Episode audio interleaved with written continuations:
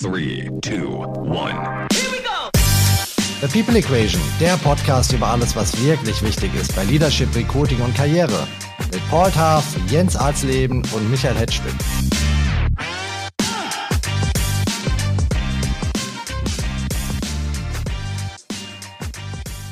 Hallo, ich bin Michael Hetzstück und ich begrüße euch zu einer neuen Folge von The People Equation. Dieses Thema hier haben wir schon einige Male am Rande gestreift. Heute packen wir es mal richtig an und zwar die besondere Führungsunternehmenskultur in Familienunternehmen. Sie sind das Rückgrat der deutschen Wirtschaft, aber keine andere Art von Unternehmen polarisiert Mitarbeiter und Führungskräfte dermaßen stark wie Familienunternehmen. Die einen lieben das zupackende Flair solcher Unternehmen, die anderen tun sich schwer mit der problematischen Governance. Und das hat oft auch damit zu tun, ob in einem Familienunternehmen die positiven Eigenarten stärker ausgeprägt sind oder die negativen. Unser Stargast heute ist ein veritabler Kenner von Familienunternehmen. Es ist Tim Oldiges. Er leitet das Recruiting-Haus Headgate und hat sich auf die Besetzung von Führungspositionen in Familienunternehmen spezialisiert. Hallo Tim und danke, dass du uns heute hier beehrst. Hallo von meiner Seite in die Runde. Schön, dass ich dabei sein darf. Und zu Tim passen unsere beiden Chef-TPIler mit ihren anderen Karrierewegen wie angegossen. Paul Taff, der in vielen Großkonzernen gearbeitet hat, und Jens Alsleben, der in der Deutschen Bank gelernt und dann viele Jahre Private Equity gemacht hat. Beide sind heute Selbstunternehmer und haben dabei inzwischen oft auch mit Familienunternehmen zu tun. Erstmal begrüße ich Paul, der uns heute über Handy aus dem Urlaub zugeschaltet ist. Hallo Paul. Gute aus dem Tegernsee ohne Internet. und hallo Jens in sein Studio nach Hamburg. Ja, moin aus Hamburg, ihr Lieben. Super, wir legen los mit Tim, unserem Stargast. Äh, Tim, wie würdest du denn die besondere Unternehmenskultur in Familienunternehmen beschreiben? Oh, gleich eine anspruchsvolle äh, Fragestellung zu Beginn. Also ich glaube, es gibt nicht das eine Familienunternehmen. Ich bin immer vorsichtig, sowohl Menschen als auch Unternehmen in eine Schublade zu packen. Grundsätzlich muss man aber mal natürlich sagen, es gibt eine Gesellschafterfamilie im Hintergrund, die entweder noch aktiv auch mitwirkt oder das Ganze tatsächlich nur als Gesellschafter betreibt. Und je nachdem äh, muss man sich dann zumindest als Top-Manager immer bewusst sein, dass es dahinter nochmal jemanden gibt, der eigentlich die erste Geige spielt, auch wenn man vielleicht CEO in einem Familienunternehmen ist. Das kann ja in beide Extreme ausschlagen, dass man hinten eine Unternehmerpersönlichkeit hat. Man hört von tollen Unternehmen, die wirklich wie eine Familie zusammenhalten und extrem langfristig, werteorientiert wirtschaften, aber auch von Familienunternehmen, die in emotionalen Familienkonflikten oder patriarchalischen Strukturen dahin siechen. Neigt jedes Familienunternehmen tendenziell einer dieser beiden Extreme zu?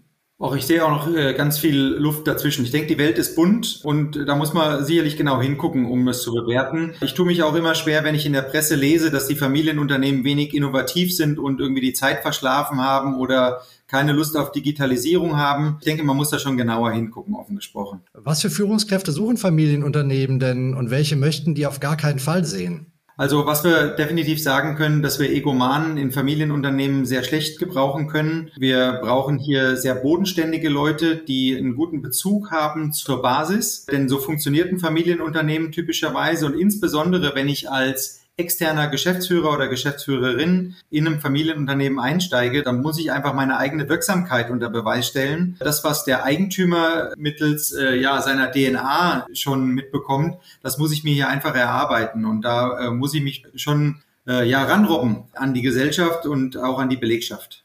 Gehen dann die Familienunternehmen bei der Auswahl ihrer Führungskräfte anders vor als zum Beispiel Großkonzerne?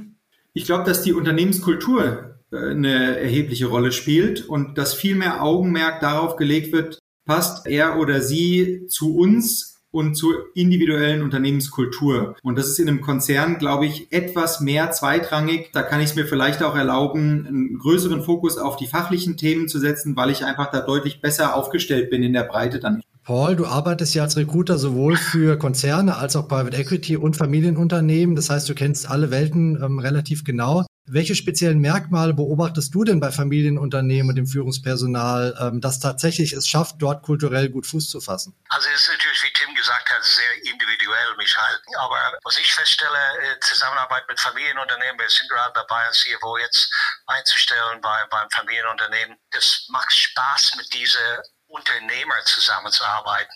Und die suchen auch Unternehmer als CFOs. Ja, also das erste, was du mitbringen musst, ist diese, natürlich die fachliche Voraussetzungen als, als, als Top-CFO, aber diese Denken wie ein Unternehmer und nicht wie ein Bürokrat. Letzteres könnte vielleicht ein bisschen äh, eher konzernlastig. Das sind die, die Entrepreneurial Spirit in, in den Familienunternehmen, wie ich sie erlebe, äh, deutlich ausgeprägter. Mir macht es auch mehr Spaß, mit solchen Menschen zusammenzuarbeiten, die auch natürlich die Eigentümer haben und äh, entscheiden können.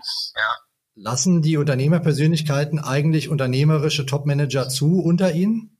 Kommt drauf an, natürlich äh, nicht alle glauben daran, dass hiring the best people the best solution ist.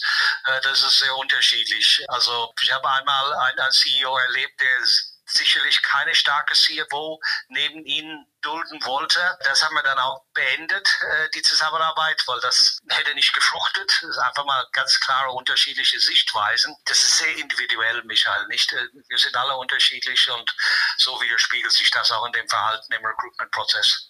Aber es gibt auch positive Beispiele. Also ich habe zum Beispiel einen CEO gesucht für ein großes Familienunternehmen mit Milliardenumsätzen. Und äh, da ist es so, dass der Eigentümer jeden Tag noch selbst auf dem Flur ist, ähm, der eigentlich nur aus dem Beirat heraus das Unternehmen steuert. Und die haben ein super Miteinander getroffen, dass eigentlich der Eigentümer lediglich eine Information wünscht, der möchte einfach beteiligt werden, ohne aber wirklich eine Entscheidung zu treffen. Also es gibt auch gute Beispiele, wo auch so eine Koexistenz auf täglicher Basis im Unternehmen sogar gut funktionieren kann. Zweifelsohne, bitte nicht falsch verstehen, also eine negative Sache, die wir gehabt haben, aber unsere jetzige zum Beispiel, das macht einen Riesenspaß mit dem Familieneigentümer und da ist PI auch dabei als Minderheit Beteiligte und das funktioniert sehr gut. Die Abstimmung ist sehr gut diese Leidenschaft, was die Unternehmen mitbringen, ein sehr komplexes Geschäftsmodell, macht mir persönlich einen Riesenspaß. Jens, du bist ja so ein bisschen der Managerversteher hier bei uns in der Runde, der Manager-Coach. Du hast bestimmt auch den einen oder anderen Kunden, der im Familienunternehmen arbeitet und, sagen wir, Unterstützung braucht, mit diesen speziellen Gegebenheiten dort emotional klarzukommen. Ist es wirklich so, dass die Leute stark damit zu kämpfen haben oder sich stark damit auseinandersetzen müssen, da emotional mit klarzukommen und wirklich anzudocken? Also ich muss erstmal äh, zurückgehen und sagen, äh, Egoman braucht keiner, auch der Konzern nicht. Ja, wir brauchen alle mittlerweile wirklich aufgeklärte, äh, mit sich im Reinen befindliche Manager, damit die auch performant sind und die Egomanen sollten zu Hause bleiben. Das ist das Erste. Das Zweite ist, großer Unterschied, ich war gerade jetzt äh, auf einem Zweitages-Workshop mit Familienunternehmern, der große Unterschied, der auch tatsächlich spürbar ist in der Frage, welcher Manager passt zu mir, ist, dass der Unternehmer, der Familienunternehmer in der Regel Generationendenke hat. Das heißt, da geht es ja darum, dass er sein Unternehmen, ähm, ich habe jetzt mit einem gesprochen auf diesem Seminar, der hat gerade seine 100-Jahres-Biografie äh, des Unternehmens erstellt, ist jetzt selber dritte Generation, vierte Generation äh, ist gerade ongeboardet mit der fünften Generation geht er Traktor fahren und äh, die Denke, die daraus sich ableitet, äh, Investitionsvorhaben, M&A, Expansion Plans, äh, Personalpolitik und so weiter, ist natürlich äh, fundamental anders, als wenn ich kapitalmarktnah Quartalsdenke äh, auch irgendwo an den Tag legen muss um meine Investoren letztendlich auch äh, zufriedenzustellen und ich dort angestellter Manager bin. Ja, das heißt, ich muss mich in erster Linie einmal darauf einlassen, dass ich eine Familie habe, die über Generationen engst verbunden ist auf allen Ebenen mit dem Unternehmen äh, und natürlich an jeder Ecke des Unternehmens auch ihre äh, Fußspuren hinterlassen hat. Wenn ich das nicht ertrage sozusagen, dass ich eben eine Familie habe als Klammer, dann wird schon schwierig. Ne? Aber ansonsten gibt es natürlich die gleichen strategischen äh, Herausforderungen, die gleichen Marktvoraussetzungen, es gibt äh, die gleichen äh, Digitalisierungsthemen, Dem Demografiethemen, also die, die Themen ad hoc im Hier und Heute sind ja überall die gleichen, branchenspezifisch, größenspezifisch, aber tendenziell muss der Manager dann die gleichen Probleme lösen wie auch im Konzern. Nur die Folgen seiner äh, Entscheidungen sind unter Umständen von den Investoren anders äh, betrachtet. Also eine Kurzfristdenke in einem Familienunternehmen wird immer mehr Probleme aufwerfen, genauso wie eine Langfristdenke äh, im Konzern, wenn die Wirkung äh, nicht passt zu, also Fristenkonkurrenz zu der Erwartungshaltung der Gesellschafter.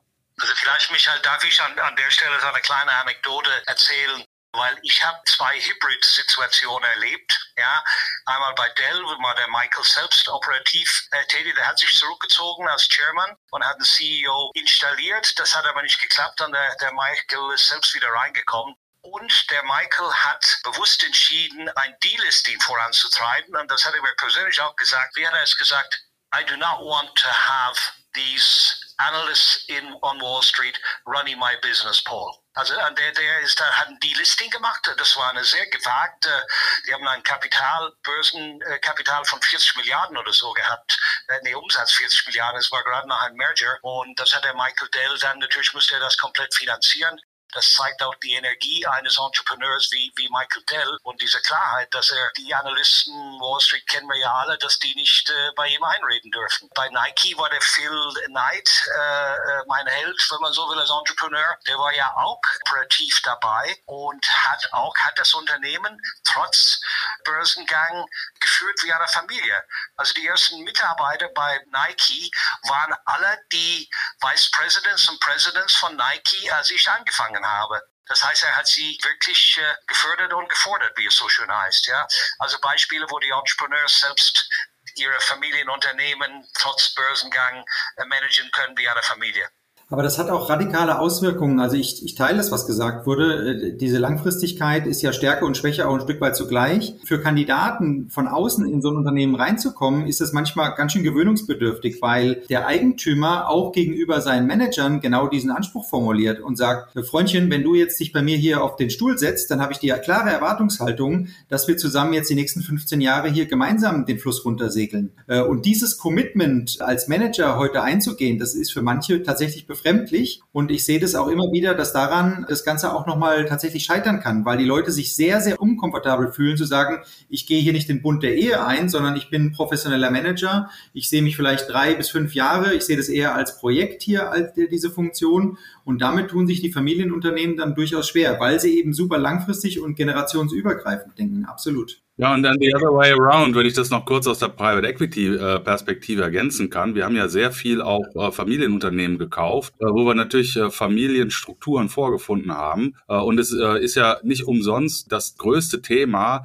diesen Kulturschock sozusagen zu überwinden, dass die sich dann auf die Private Equity Denke auch ein Stück weit einstellen müssen. Und unsere Private Equity Denke ist eben sehr viel stärker KPI und IRA getrieben. Also uns geht es um die Kennziffern, uns geht es um den Return auf unser eingesetztes äh, Kapital. Das bedingt unter Umständen andere Entscheidungen, als sie es äh, gewohnt waren, im Familienkontext treffen zu müssen. Ne? Sind diese Managergruppen kompatibel? Also gerade der Beispiel Familienunternehmen wird an Private Equity verkauft. Kann man dann eigentlich mit diesen sehr langfristig orientierten Managern, die nicht so diesen starken Performance-Druck kennen, arbeiten in einem Private Equity-Umfeld oder tauscht man in aller Regel das komplett aus? Da gibt es keine Regel. Das hat was zu tun mit der Fähigkeit äh, der Manager, sich an die Gegebenheiten anzupassen. Ne? Also wenn du einen Manager hast, bei dem Adaptability hoch ist und der ein Growth Mindset hat, äh, der also, ich sag mal, die Herausforderungen sportlich nimmt, dann kann das wunderbar funktionieren. Wenn du jetzt einen Manager hast mit einem Fixed Mindset, äh, der also eigentlich eher bewahrend ist in seinen Strukturen, für den wird es wahrscheinlich schwierig. Ne? Also es ist immer eine, eine Frage der Persönlichkeit des Managers, über den wir gerade reden. Also ich glaube auch, äh, wenn ich ergänzen darf, Michael, es hängt sehr von der Größe eines Private Equity Fonds ab. Die kleineren Fonds, so vielleicht bis 500 Millionen oder eine Milliarde, die wollen mit den Entrepreneuren zusammenarbeiten. Das ist bewusst und das ist für die auch eine Closing-Bedingung, dass der CEO an Bord bleibt kommt häufig vor. Aber die großen Fonds, die, die 10 Milliarden äh, oder 5 bis 10 Milliarden äh, aufwärts, die haben einen ganz klaren Plan, einen neuen CEO reinzubringen, einen neuen CFO, wollen diese Change Management von oben einführen, was seltenst ohne Pain funktioniert. Selten ohne Schmerzen funktioniert. Vielleicht jetzt ein bisschen weniger, weil sie sorgfältiger recruiten, aber dass ein CFO äh, alle äh, 18 Monate ausgewechselt wird, bis es läuft. Sie lernen zwar in dem Bereich und sind besser jetzt im Recruitment als früher, aber es ist immer noch painful, schmerzhaft, teilweise diese Kulturhochzeit äh, zwischen Familienunternehmen und, oder Mittelständler und Private Equity. Ist ja auch klar, für inhaltlich ganz andere Ausrichtungen, Private Equity fünf bis sieben Jahren und Familiengenerationen. Was, was ich immer meinen Klienten sage, ist, bedenkt bitte, wenn ein neuer Mensch in ein Beziehungsgefüge kommt, dann verändert das alle Beziehungen. Und das gilt natürlich bei Familienunternehmen genauso wie äh, in, in äh, kapitalmarktnahen Situationen. Wenn der Manager in dieses Beziehungsgefüge kommt, dann verändert, verändert er alle Beziehungen. Und dann ist es natürlich wichtig, dass er äh, sich dessen gewahr ist und entsprechend Rücksicht darauf nimmt. Wenn er dann durchregiert, äh, wie im Konzern, äh, und er berücksichtigt äh, diese Beziehungsgefüge eines äh, Familienunternehmens nicht entsprechen, dann wird er scheitern dann wird er aus dem System ausgespuckt. Wenn er aber in der Lage ist, das zu berücksichtigen und auf die Leute entsprechend eingeht, dann wird er auch sehr schnell Teil dieses Gefüge werden können äh, und äh, sich dann auch entsprechend erfolgreich da positionieren. Ich würde sagen, wir sehen durchaus, dass es einen großen Unterschied natürlich gibt zwischen Private Equity und familiengeführt, sowohl was jetzt Corporate Governance, aber auch das Operating Model angeht. Die Geschwindigkeit ist eine ganz andere, die Denkweise ist eine andere und auch die Vision eines Hockeysticks, äh, die ist nicht in jedem Familienunternehmen per se schon mal etabliert. Das muss man einfach mal so sagen. Und wir sehen durchaus viele Manager, die den Weg erstmal mitgehen, die sich aber auch nach einer gewissen Zeit dann wieder an uns wenden und sagen, oh, Oldiges, ganz ehrlich, also ich kann mir auch irgendwie eine Rückfahrkarte in die, in die alte Welt ganz gut vorstellen. Also das, Tim, das finde ich sehr ehrlich von dir und ich kann das nur bestätigen. Ich meine, wir haben ja Zeiten jetzt für deutlich kürzere Firmenzugehörigkeiten wie vor 10, 15, 20 Jahren. Ja, es ist praktisch das Gegenteil. Und wenn wir jetzt äh, unsere CFOs coachen, was, was wir auch tun, dann sage ich, ein Wechsel alle fünf Jahre macht Sinn. Äh, gerade für Private Equity Kunden, die wollen, dass die Kandidaten eine gewisse kulturelle Anpassungsfähigkeit unter Beweis gestellt haben und nicht, wie, wie es eine Dame zu mir sagt, not just one bubble. Also wo Leute unterschiedliche Jobs bei Konzernen gehabt haben, ist es immer noch den gleichen Bubble äh, im Konzern. Und äh, deswegen, also wechseln, ich verstehe dein Dilemma da auch, Tim, dass die Leute, die Familien erwarten so indefinite commitments, aber das wollen die Manager heutzutage nicht, weil sie ihr eigenes CV schaden, wenn sie zu wenig Stationen gehabt haben. Zu viel ist natürlich auch nicht gut. Auf der einen Seite, Paul, ist, ist der Payback relativ hoch und zwar auf der emotionalen Seite, weil das extrem viel Stabilität ja. gibt, also emotionale Stabilität, weil meine Leitplanken äh, klar kalkulierbar sind und äh, das schafft, glaube ich, im Mittel, äh, macht es die Menschen glücklicher. Ja, ich, ich, ich kann das gut nachvollziehen, was du, was du sagst. Ich habe auch solchen erlebt, die äußerst gerne die nächsten 10 bis 15, 20 Jahren planen könnten, sind auch extra umgezogen dort in der Gegend und haben sich wirklich mit den Familienunternehmen identifiziert. Das gibt's ja auch. Es ist aber ein kleinerer Topf, äh, Tim, als, als für die normalen Positionen. Das heißt, für dich schwieriger als Recruiter, glaube ich. Ich habe eine Frage, äh, wenn ich dazwischen gehen darf. Tim, Du hast gesagt, viele Unternehmer suchen für 15 Jahre ihre Manager. Jetzt sprechen wir gerade darüber, dass Change eigentlich gut ist. Ist es noch zeitgemäß, diese langfristige Orientierung bei der Auswahl des Führungspersonals? Absolut. Ich glaube, äh, Michael, dass wir grundsätzlich Manager suchen, die anpassungsfähig sind. Äh, es ist ja egal, ob ich jetzt aus der Struktur rausgehe oder nicht. Ich muss mich sowieso die ganze Zeit neu erfinden. Also die, das, was die Amerikaner als Pivoting beschreiben, ist, glaube ich, gang und gäbe. Und die Frage ist eher, wie nehme ich die Mannschaft mit und wie viel Transformation verträgt auch der Großteil der Organisation und wie kann ich die dafür begeistern? Aber als Manager muss ich so beweglich sein, dass nur weil ich 15 Jahre bei einem Unternehmen bin, heißt das nicht, dass ich Stillstand möchte oder dass ich da irgendwie easy sailing mache. Ganz im Gegenteil, äh, uns fliegen ja hier die Geschäftsmodelle überall um die Ohren. Von der Supply Chain oder wenn wir uns jetzt angucken, was gerade im E-Commerce-Umfeld passiert, die müssen sich alle neu erfinden und das wird in Zukunft nicht besser werden. Also ich denke, die Welt wird in Zukunft nie wieder so ruhig, wie sie aktuell ist. Jens, du wolltest was sagen. Du nickst äh, hier erstaunt mit dem Kopf. Dieses Thema Anpassungsfähigkeit, Langfristigkeit scheint dich auch sehr stark äh, zu berühren, oder? Naja, ich bin ja stark im Sturm, ne, wie ihr wisst. Und die Frage ist natürlich, wie kannst du dich als Person äh, letztendlich in dieser multi-riesen komplexen äh, Welt auch behaupten, innerlich stabil bleiben.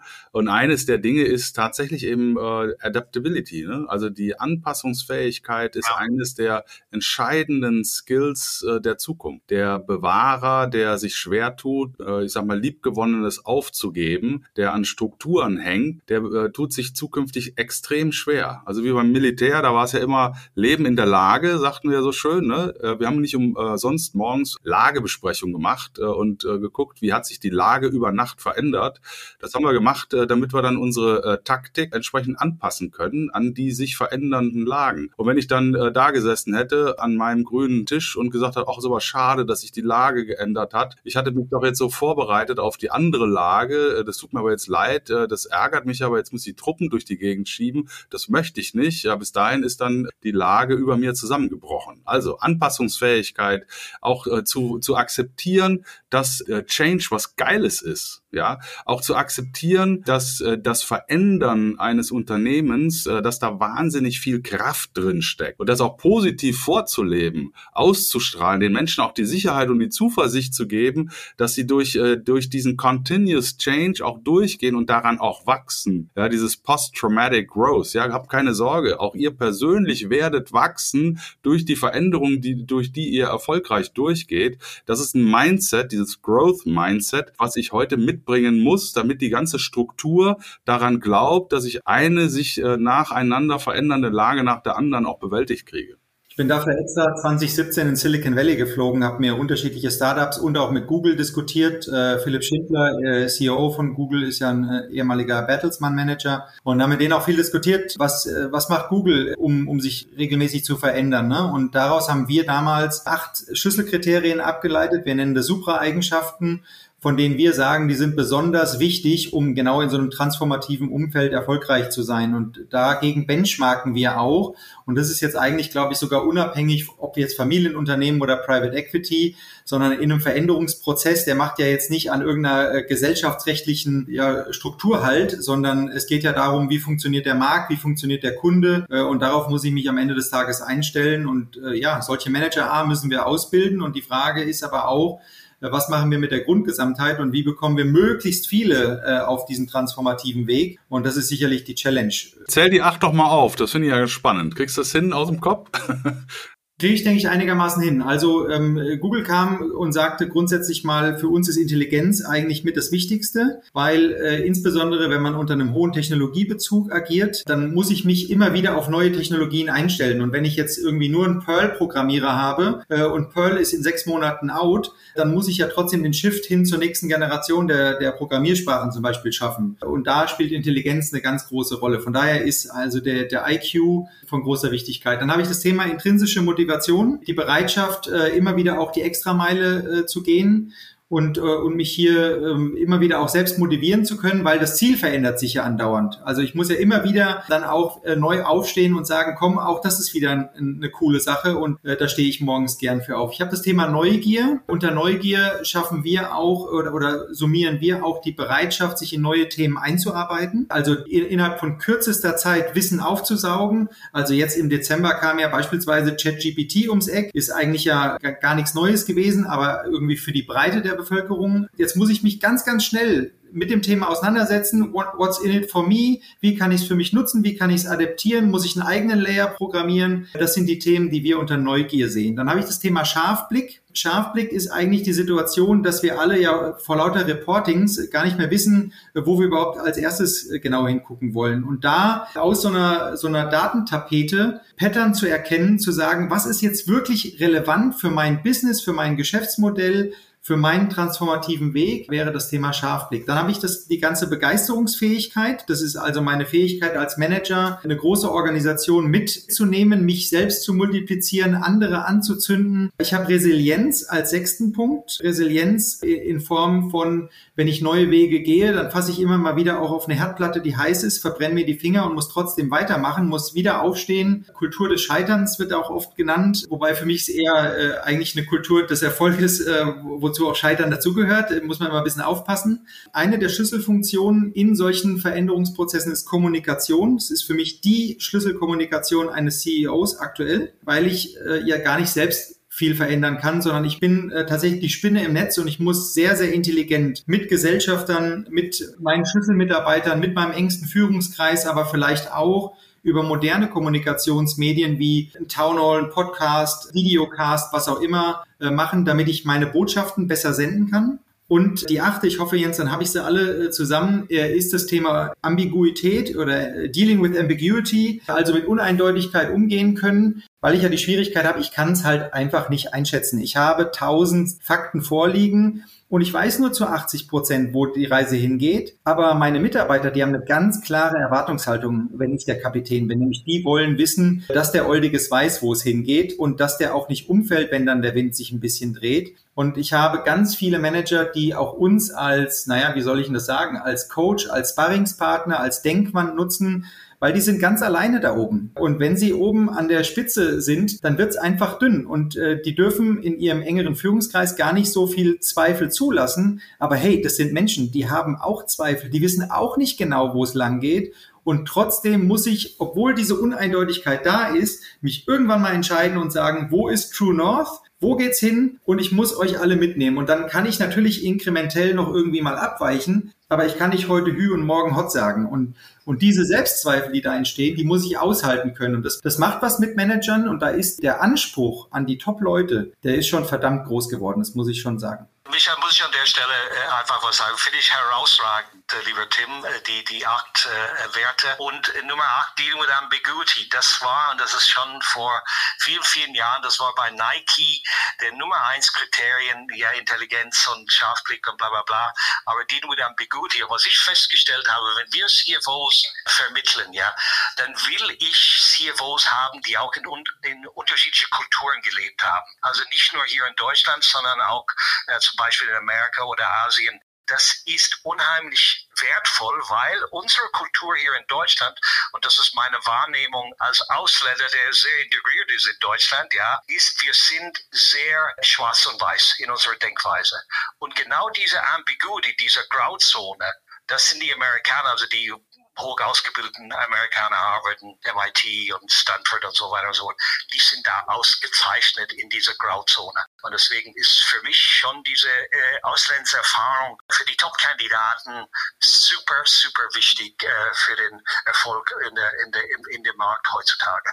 Darf ich was zu dem Thema Grauzone sagen? Ich finde es ein gutes Stichwort, weil man sagt ja zumindest Familienunternehmen nach, dass sie einen sehr klaren Kompass haben. Sehr klare Werte, sehr klare Ziele, auch weil die Familie schon seit vielen Generationen dran ist, vielleicht auch der Unternehmer schon seit 20, 30 Jahren dabei ist, dass da einfach ein Weg klar vorgezeichnet ist. Wie adaptieren dann Familienunternehmen diesen starken Wandel, den wir jetzt gerade haben? Gibt es da Unterschiede in der Art, wie sie den angehen, zum Beispiel zu Großkonzernen? Also für, für mich und deswegen haben wir uns auch damals entschlossen, bewusst für Familienunternehmen im Kern zu arbeiten, ist der Wertekompass sicherlich äh, eines der großen Unterschiede, nämlich die Bereitschaft, auch durch dick und dünn zu gehen, auch jetzt in der Corona-Zeit vielleicht nicht viele Leute zu entlassen und den Leuten ein Stück weit Sicherheit zu geben, weil äh, das gesamte kulturelle Umfeld bietet Sicherheit. Ich kann aber nicht feststellen, dass die Familienunternehmen nicht bereit sind, also dass sie eisern nur an ihrer alten Strategie festhalten. Gucken wir uns mal den aktuellen Fissmann-Fall an. Dann äh, müssen wir ja schon festhalten, dass es eine verdammt mutige Entscheidung ist, äh, das gesamte Erbe oder na, sagen wir 80 Prozent Prozent äh, des, äh, des Erbes hier zu verkaufen, weil man einfach alles geprüft hat, vom Börsengang bis hin äh, zu sonstigen Möglichkeiten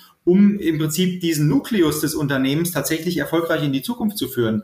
Und das nehme ich insgesamt schon so wahr. Also ich, ich treffe kaum auf verträumte, romantische Familienunternehmer, die irgendwie noch da in ihrer Hütte sitzen und das Business von 1831 versuchen fortzuführen. Also das kann ich so tatsächlich überhaupt nicht beschreiben. Ich, das sind wendige Persönlichkeiten, die, die sehr mutig auch sind. Aber, und das hat der Jens vorhin gesagt, und das stimme ich 100% ein, die einfach eine Investitionsentscheidung längerfristig sehen, die einfach nicht sagen, ich brauche eine, eine Eigenkapitalquote oder, oder Return oder ein ROSI oder wie ich es auch immer dann rechne rechne, der Private Equity Maßstäbe hat, sondern die, die sehen es langfristiger und die haben eher die Idee, ich übergebe dann meine Investitionen an die nächste Generation und die führen es dann entsprechend auch weiter. Jens, deine Ansicht zum Thema Change in Familienunternehmen? Unterschiede zu Private Equity?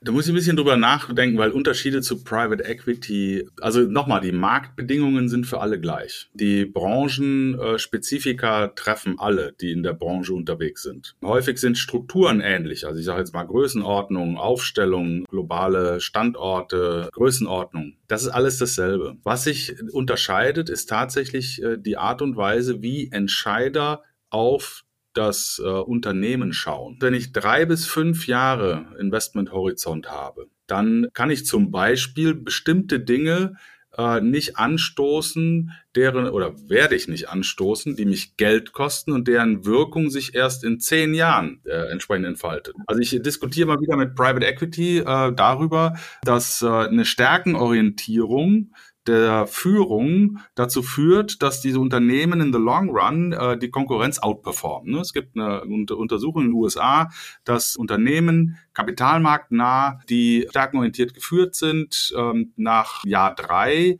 jährlich äh, ihre Konkurrenz immer um äh, mindestens drei Prozent outperformen. Äh, das heißt also nach äh, zehn Jahren äh, einfach 30 Prozent performanter sind als äh, the best-in-class Peers. So, jetzt kann ich als Private Equity nicht sagen, na ja, dann gucke ich mal, ich stoße das mal an und es kommt in zehn Jahren.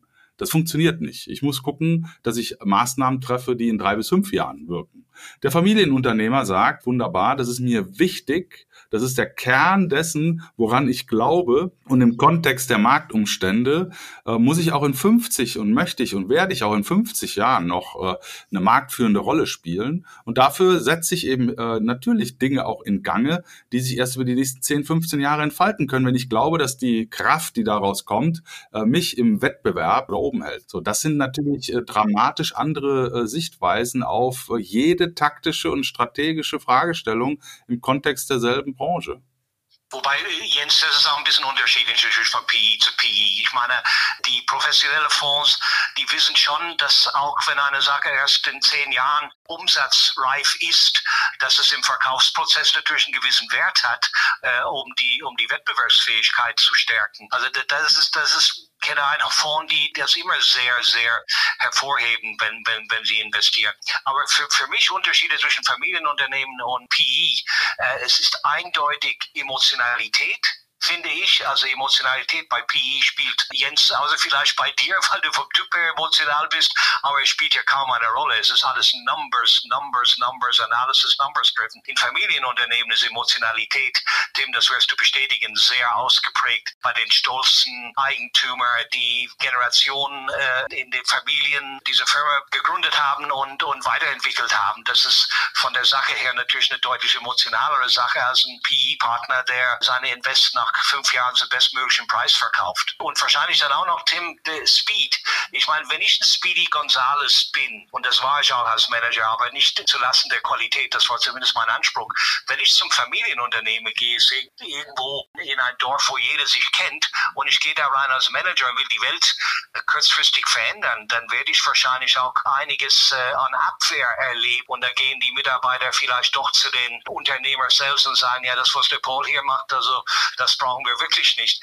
Ist das auch ein Thema, äh, Tim, das du erlebst? Genau, also deswegen habe ich auch das Thema Kommunikation äh, als eines dieser acht Punkte genannt, weil das ja. ganz, ganz entscheidend ist, wie ich diesen Change angehe. Also ich nehme die nicht so verträumt wahr, äh, dass man jetzt sagt, nee, die, die wollen sich da nicht verändern, aber ich muss die Leute da äh, ganz klar mitnehmen und die sind, die sind längerfristig da aufgestellt. Und wenn wir uns jetzt mal einen Amazon oder so angucken, der quasi immer wieder alles reinvestiert, um das Business aufzubauen und zu skalieren, das wäre ja in einem PE-Setting kaum möglich, weil ja da gar keine Cashbacks äh, quasi kurzfristig in Aussicht gestellt sind. Und das heißt, irgendwie was Großes aufzubauen, ist wahrscheinlich in einem Familienunternehmenskontext oder zumindest langfristig orientiert äh, deutlich besser. Aber ich sag mal, aus, aus rein kaufmännischer Sicht dreht PE da natürlich ein ganz anderes Rad. Ist viel attraktiver als Gesellschafter äh, in, in einer PE-Struktur zu hängen. Vielleicht gibt es auch einen Mittelweg äh, daraus, aber äh, ich, ich sehe da schon grundsätzliche Unterschiede, würde ich so sehen. Und ich würde schon gerne sagen, also es ist nicht nur der Eigentümer, der das Unternehmen so auflädt, sondern ich nehme schon in einem Familienunternehmen wahr, dass so ein bisschen, dass eine Herzensangelegenheit auch der Mitarbeiter ist. Also ja, ja. das Zugehörigkeitsgefühl auf den darunter folgenden Ebenen, die Identifikation mit dem Unternehmen ist eine ganz andere, äh, als ich das in größeren Konzernstrukturen sehe. Absolut, Tim, absolut. Ich äh, würde zum Schluss mit euch noch gerne ein Spiel spielen. Jens und Paul kennen das, wir machen das gerne bei TPE. Ich glaube, das Spiel, das wir heute spielen, wird euch drei nicht gefallen. Aber es wird unseren Zuhörern gefallen. Also machen wir es. Und zwar, ich würde von euch dreien gerne wissen, wer ist für euch das beste Familienunternehmen in Deutschland? Ich würde Wirt nennen. Ich, ich habe das äh, ähm, äh, verfolgt und der, der jetzige, das ist natürlich nicht der Gründer, das ist der Sohn oder, oder, oder Enkelkind, weiß ich jetzt nicht. Der Herr Wirtz selbst, der ist weit über 80, glaube ich, Tim, weiß nicht, ob du ihn kennst. Und das ist ein faszinierender Unternehmer, der mit ganz neue Ideen kommt und die, die erfinden ihre Produkte sehr neu oder sehr regelmäßig, neue Produkte, die Double, die wir alle kennen und so weiter. Das finde ich imponierend. Tim? Ja, Michael, du bringst mich jetzt ein bisschen in der Zwickmühle. Ich muss aufpassen, äh, dass ich jetzt nicht äh, hier einen, einen rausgreife äh, unter vielen ganz, ganz tollen Kunden. Aber ich würde vielleicht mal ein, ein Unternehmen nennen. Ob das jetzt das Beste ist, ehrlich gesagt, darauf würde ich mich jetzt ungern festnageln. Aber es ist auf jeden Fall wert, sich mit dem Unternehmen auseinanderzusetzen. Es wäre für mich die Firma Goldbeck, die in, im Bau in einem sehr tradierten Umfeld eigentlich komplett neu gedacht hat, sowohl was die Wertschöpfungsprozesse angeht, aber auch dann äh, das ganze Portfolio rund um das Thema Bauen neu gedacht hat. Nicht nur, wir bauen ein Parkhaus, sondern ich kann auch digitale Services in einem Parkhaus anbieten. Ich kann Apps bauen, die mir als Nutzer eines Parkhaus helfen und darüber quasi ein ganzes Ökosystem geschaffen haben.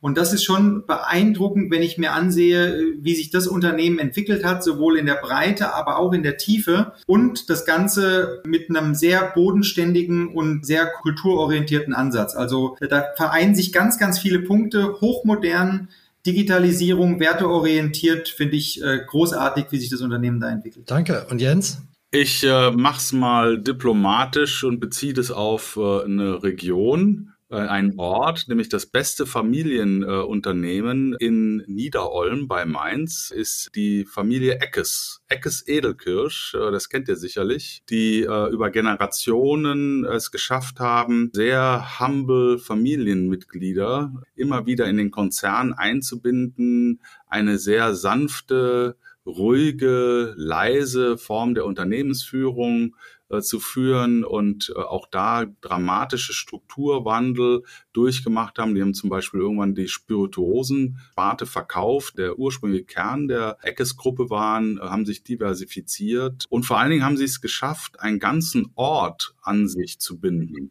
Der ganze Ort und auch, auch Mainz ist stolz darauf, auf dieses Unternehmen. Man feiert mit der Gemeinschaft, der Dorfgemeinschaft, Stadtgemeinschaft gemeinsam die Feste, ist der größte Sponsor vor Ort. Es sind äh, natürlich Gewerbeeinnahmen dadurch möglich, wo Investitionen raus entspringen. Das heißt, die gesellschaftliche Aufgabe wird von dieser Familie hervorragend wahrgenommen. Äh, und so gibt es Tausende von wirklich für ihr Umfeld beste Familienunternehmen, die dafür sorgen, dass äh, ganze Regionen prosperieren. Äh, und deswegen eins rauszugreifen, tue ich mir wirklich schwer. Deutschland ein Unternehmer. Ich glaube, wir sind uns einig, wir können stolz sein auf das, was wir hier haben im, im deutschen Mittelstand und die Leute, die das vorantreiben. Und äh, ja. ich hoffe, dass wir heute manchen Leuten ein bisschen Lust gemacht haben, dort einzusteigen als Manager und dort eine Karriere zu starten. Ich glaube, es lohnt sich in vielen Fällen. Ich danke euch ganz herzlich. Natürlich bedanke ich mich besonders bei unserem Stargast Tim, dass du uns als Insider Einblicke gegeben hast. Toll, dass du bei uns warst. Natürlich auch danke an Paul und Jens. Das war Folge 13 von The People Equation. Ich hoffe, sie bringt uns Glück. Ein Insider haben wir auch beim nächsten Mal hier zu Gast und auf den freue ich mich jetzt schon sehr. Ein Lufthansa-Pilot berichtet uns, wie das Fehlermanagement im Cockpit von großen Passagierflugzeugen gehandhabt wird denn dort können menschliche und technische Fehler, wie wir wissen, katastrophale Folgen haben. Und das hat die Lufthansa auf ganz besondere Art und Weise adressiert. Wie genau, das erfahrt ihr hier in zwei Wochen. Bis dahin wünschen wir euch alles Gute, bleibt gesund, locker und zuversichtlich. Adieu sagen Paul, Jens, Tim und Michael. Bis bald.